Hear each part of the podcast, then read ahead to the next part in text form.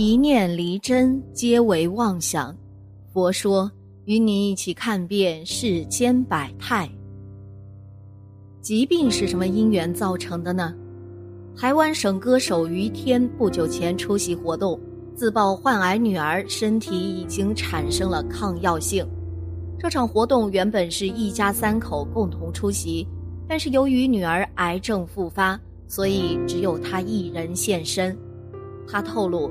女儿身体已经产生抗药性，化疗不起任何作用了，目前没有很好的方案来进行治疗，还表示夫妻俩听到这个消息的时候忍不住抱头痛哭。于天的女儿于愿起已经抗癌八年，此前曾经成功痊愈，但是在生育二胎之后却导致癌症复发，一度传出病情危急的消息。前不久，于愿起再次发病，已经被紧急送入医院治疗。于天表示，看到女儿瘦到九十斤，因为肿瘤的恶化，导致背部和肚子都受到压迫，疼到晚上无法入睡，自己和太太非常的心疼。于天的夫人也在接受媒体采访的时候透露了女儿的病情。如今，于愿起的体内一共有二十多颗肿瘤。病情比之前还要严重，由于他已经经历了七十次化疗，所以身体产生了严重的抗药性。七十五岁的于天已经出道五十八年了，在台湾演艺圈有着较高的地位。他曾经演唱过《榕树下》，在内地也有着较高的传唱度，还主持过综艺节目，至今仍然活动活跃在演艺圈。除了罹患癌症的于愿起之外，于天还有一儿一女，妻子李亚平也同样从事艺人的工作。于天一家五口有四人病痛缠身，于天呢患有僵直性脊髓炎及恐慌症，李亚平有气喘速疾，也有服抗忧郁药。原本是家中健康宝宝的于愿起，二零一四年确诊罹患直肠癌第三期，于祥全则是长期服药治疗忧郁症，全家竟只有长女于小平无恙。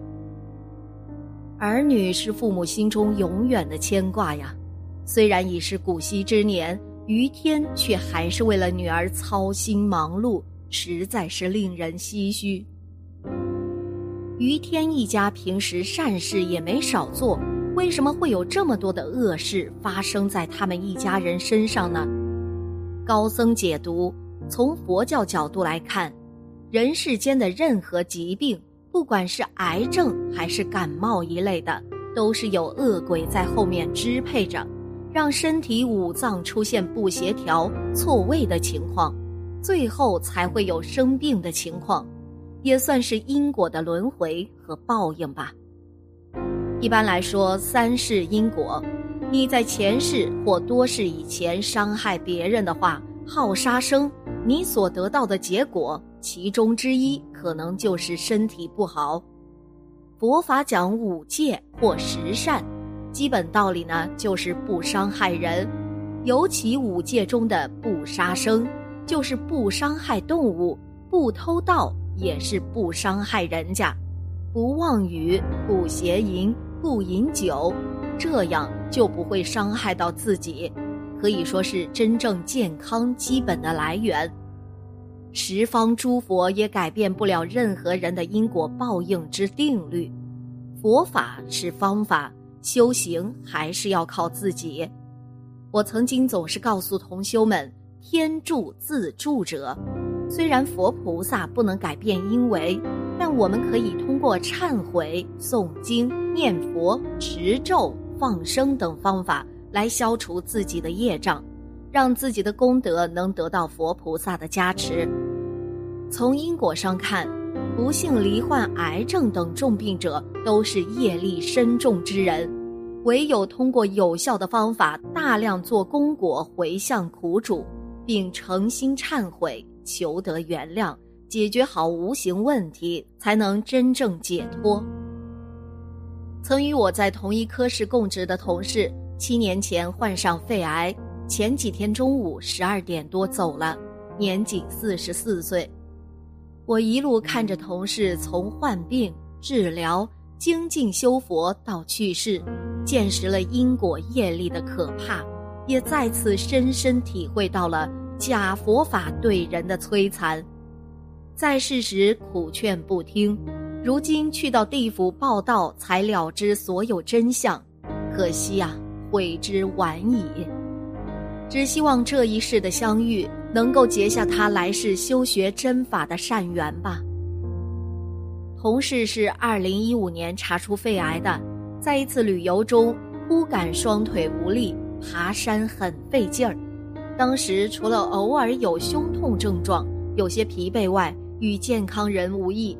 之后的 CT 结果显示肺部有点异常，又到上级医院就诊，医生建议他住院做全面检查。一个多月后，即做了开胸手术，准备切除病灶，结果只做了开关术，因为有转移，无法切除完全。同事丈夫隐瞒了病情，告诉我们都做干净了，接着开始用药物进行靶向治疗。这期间呢，有人推荐同事做心理治疗，他去过一次，接受了治疗师的催眠。据他描述，就像是做梦一样。看到一个骑着高头大马的日本军官，手拿一把大刀，醒来后意识到那是他的前世，不由感叹自己杀业好重，整个人变得忧心忡忡。我告诉他，用带有指令的野生灵芝渡灵非常殊胜，一斤能渡十万条灵，累积功果的速度很快。可以全部回向给前世被他伤害的苦主们，以消弭怨气、化解业障。唯有这样，才能从根本上扭转业力，化定业为不定业，化不定业为不受报。再配合正规治疗手段，他的病一定会真正好起来。可是他全然不信。我又想到。野生灵芝即使不用来渡灵，煮茶喝也能提高免疫力，对身体有百利无一害呀。于是给他和同科室的王医生每人送了一两品质最高的极品灵芝。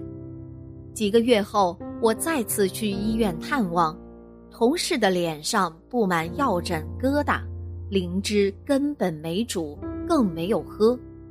听人说。同事有个在外地工作的妹妹，性格开朗，比较容易接受新鲜事物。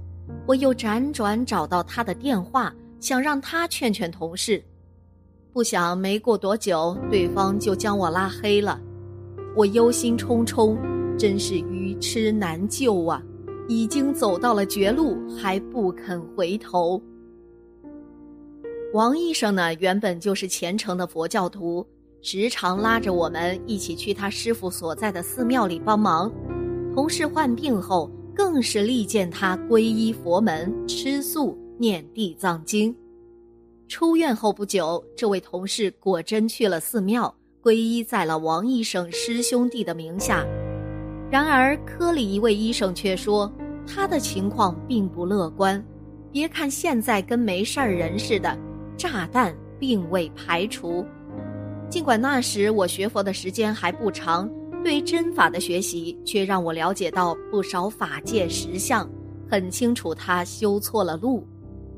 师姐曾说，从因果上看，不幸罹患癌症等重病者都是业力深重之人，唯有通过有效的方法，大量做功果回向苦主，并诚心忏悔，求得原谅，解决好无形问题。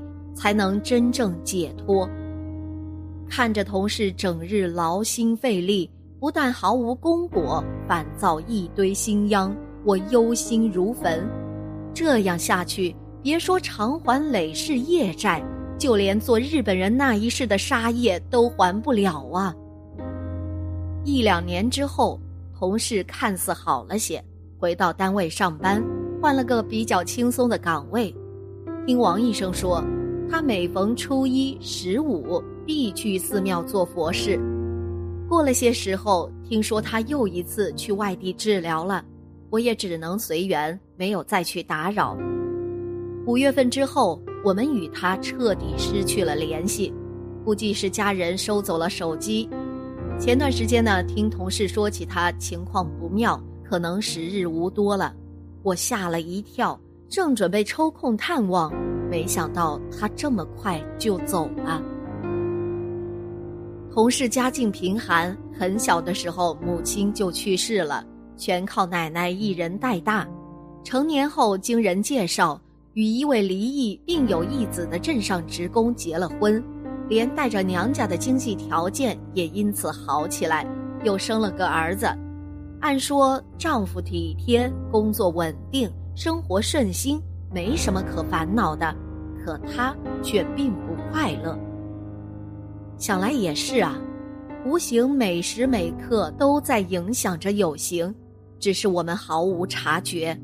杀业这么重，被苦主们的怨气团团围绕，生活在其间，怎么会觉得快乐呢？同事走时才四十多岁呀，儿子正在上大学，老父亲还健在，可想而知他该有多么不舍。从二零一五年七月一日发病，到今年三月二十日去世，几年多的时间里，如果他能信受真法，是完全有能力用野生灵芝大量做功果还债的。如此命运一定会出现转机，就像几位同修帮助他们的家人那样，绝处逢生，把死局盘活。只可惜业力所致。冤亲债主推波助澜，让他在假法中越陷越深，最终与真法无缘。想到自己今世有幸得遇真法，并能用野生灵芝偿还宿债，是多么殊胜难得的因缘呐！尽管修行的路还很漫长，违缘还很多，可是有上天做靠山。有师兄姐的引领和陪伴，我一点都不胆怯，什么也不害怕。好了，今天的节目呢就到这里了，希望此次相遇能给大家带来收获。如果您也喜欢本期内容，希望大家能给我点个赞，或者留言、分享、订阅。感谢您的观看，咱们下期节目不见不散。